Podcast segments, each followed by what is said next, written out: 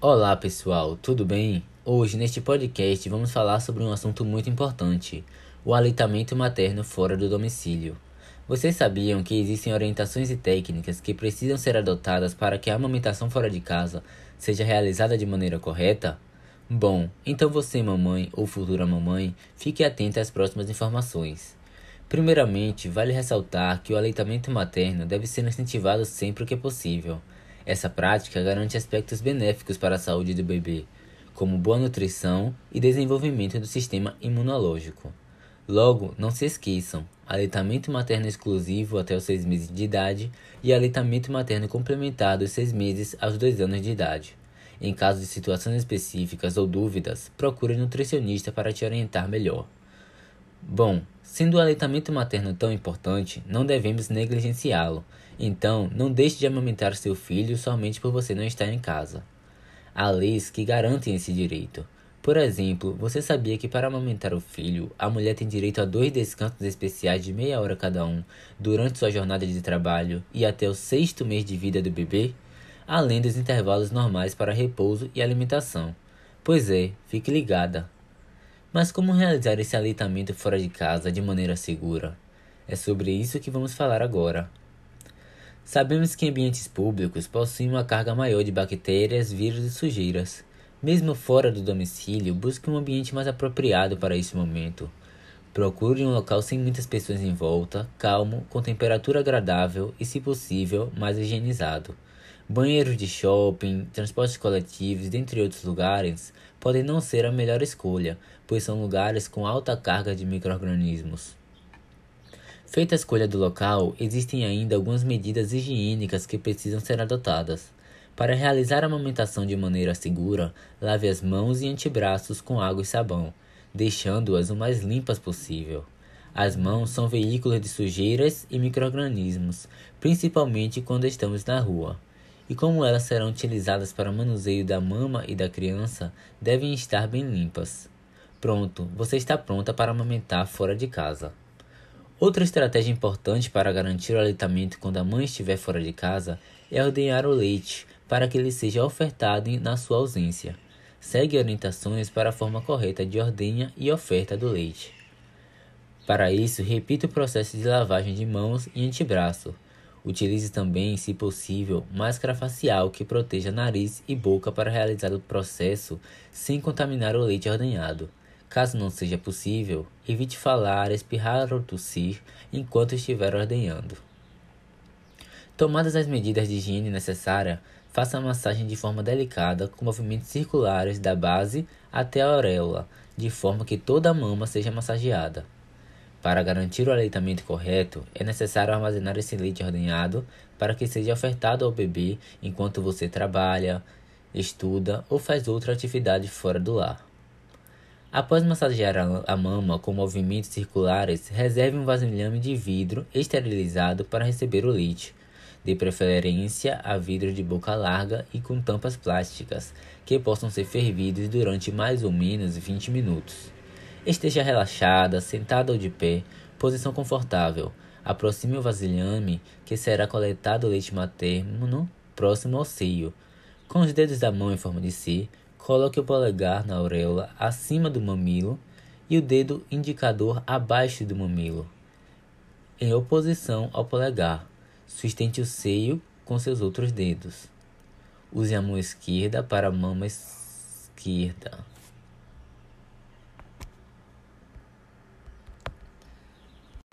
Outra estratégia importante para garantir o aleitamento quando a mãe estiver fora de casa é ordenhar o leite para que ele seja ofertado quando a mãe está ausente. Segue orientações e técnicas para a forma correta de ordenha e oferta do leite. Para isso, repita o processo de lavagem de mãos e antebraços. Utilize também, se possível, máscara facial que proteja nariz e boca para realizar o processo sem contaminar o leite ordenhado. Caso não seja possível, evite falar, espirrar ou tossir enquanto estiver ordenhando. Tomadas as medidas de higiene necessárias, faça a massagem de maneira delicada com movimentos circulares, da base até a auréola, de forma que toda a mama seja massageada. Para garantir o aleitamento correto, é necessário armazenar esse leite ordenhado, para que seja ofertado ao bebê enquanto a mãe trabalha, estuda ou realiza outra atividade fora do lar. Após massagear a mama com movimentos circulares, reserve um vasilhame de vidro esterilizado para receber o leite, de preferência a vidros de boca larga e com tampas plásticas, que possam ser fervidos durante mais ou menos 20 minutos. Esteja relaxada, sentada ou de pé. De, em posição confortável, aproxime o vasilhame que será coletado leite materno próximo ao seio. Com os dedos da mão em forma de C, coloque o polegar na, na auréola, acima do mamilo, e o dedo indicador abaixo do mamilo, em oposição ao polegar. Sustente o seio com seus outros dedos. Use a mão esquerda para a mama esquerda e a mão direita para a mama direita, ou use as duas mãos simultaneamente. Pressione o polegar e o indicador, um em direção ao outro, e levemente para, para dentro em direção ao tórax. Não é necessário pressionar demais. Pressione e solte, pressione e solte. Isto não deve te machucar. Se doer, a técnica está errada. É comum o leite não vir com as primeiras tentativas, mas depois de pressionar algumas vezes, o leite começa a pingar. Pressione a areola da mesma forma, para os lados para que o leite seja extraído de todos os segmentos do seio. Evite apertar o mamilo entre os dedos. Ordenhe o seio por pelo menos 3 a 5 minutos, até que o leite flua lentamente. Então, ordenhe a outra mama. Após coletado o leite, identifique o frasco com a data em que foi feita a coleta. O leite pode ser armazenado por 12 horas na geladeira e 15 dias no congelador ou freezer. Para ofertar o leite ao bebê, Retire do freezer ou congelador, descongele em banho-maria. Não, de, não deve ser. Após coletado, identifique o frasco com a data que foi feita a coleta. O leite pode ser armazenado por 12 horas na geladeira, 15 dias no congelador ou no freezer. Para ofertar o leite ao bebê, retire-o do freezer ou congelador, descongele-o em banho-maria e não deixe-o em temperatura ambiente. Após descongelado, o leite pode ficar até 24 horas na geladeira. Separe, separe a quantidade a ser ofertada para o bebê. Agite bem o frasco e aqueça em banho-maria o volume a ser ofertado. Oferte-o com o copo ou com uma colher. Evite o uso de mamadeiras.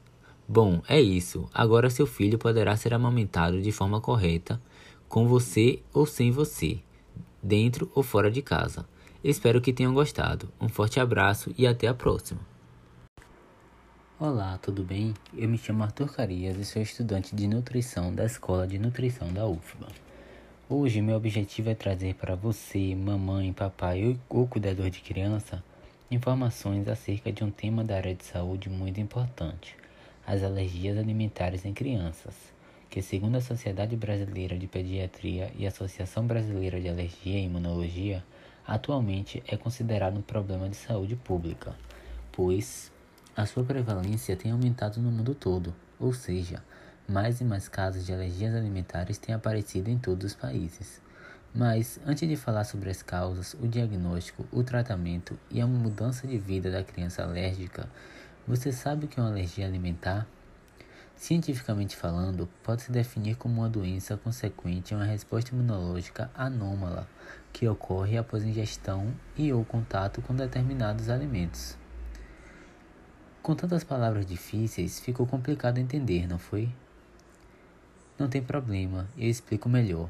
As alergias são reações adversas causadas após o sistema imunológico, ou seja, o sistema de células que protegem e defendem a saúde do organismo, resolverem que precisam proteger o corpo de determinado alimento. Essa resposta defensiva não é normal, por isso nem todos os seres humanos possuem alergias. Embora qualquer alimento possa causar alergia, cerca de 80% das manifestações de alergia alimentar ocorrem com a ingestão de leite de vaca, ovo, soja, trigo, amendoim, castanhas, peixes e crustáceos. Deve-se destacar, entretanto, que novos alérgenos têm sido descritos, como kiwi e gergelim, e alguns deles bastante regionais, como a mandioca.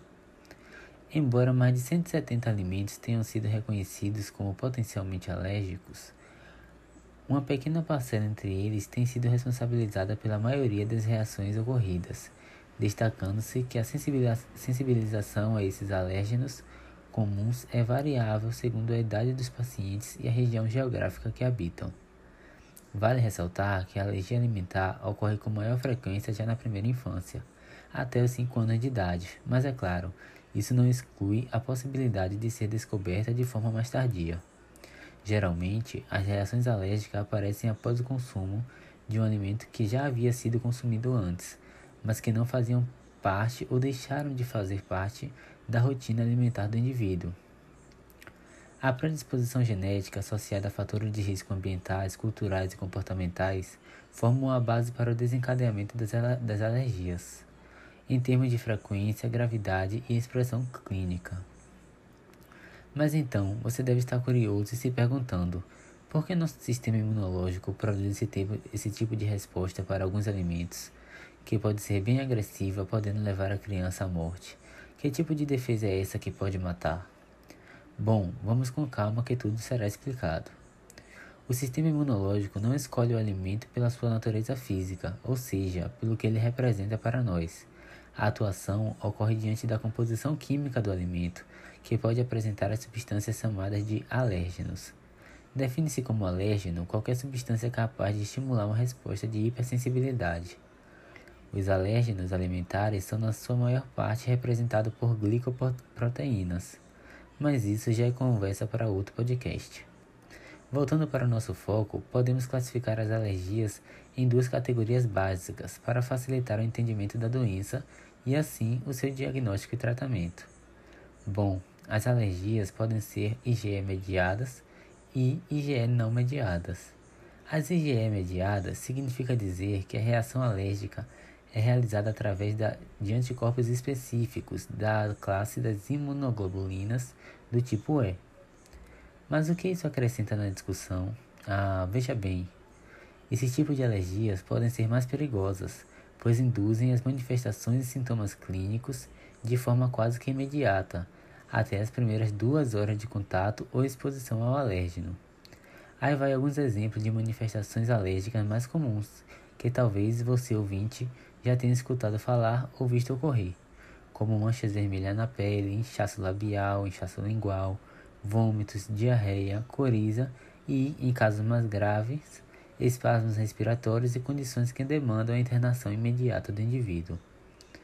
Já as alergias não mediadas por imunoglobulina do tipo E não são de apresentação imediata, ou seja, os sintomas demoram muito mais para aparecer e caracterizam-se basicamente pela sensibilidade aumentada mediada por células de defesa do nosso organismo.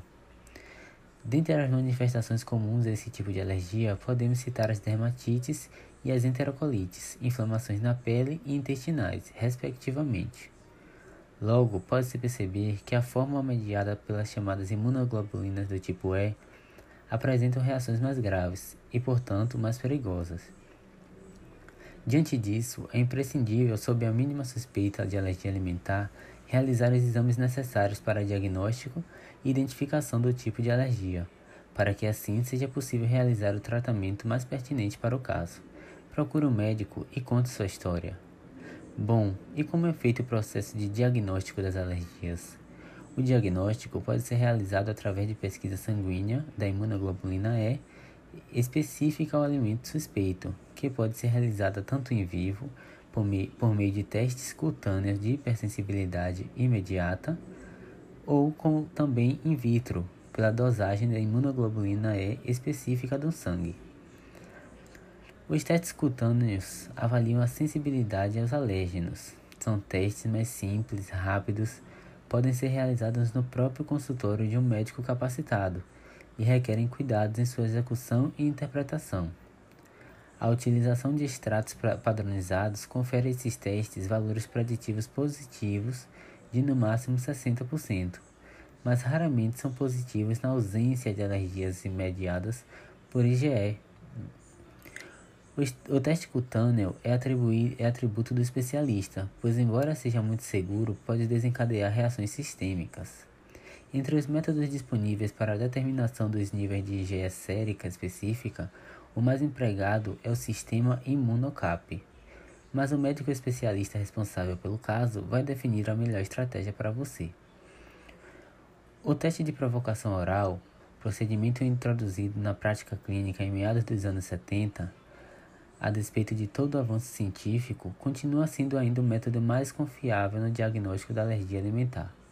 Consiste na oferta progressiva do alimento suspeito em intervalos regulares sob supervisão médica para monitoramento de possíveis reações clínicas, após um período de exclusão dietética necessário para a resolução dos sintomas clínicos. O teste de provocação oral pode, pode ser indicado em qualquer idade para confirmar ou excluir uma alergia alimentar, avaliar a aquisição de tolerância em alergias alimentares, avaliar a reatividade clínica em pacientes sensibilizados, determinar se alérgenos alimentares associados a doenças crônicas podem causar reações imediatas, avaliar o efeito, o efeito do processamento do alimento em sua tolerabilidade.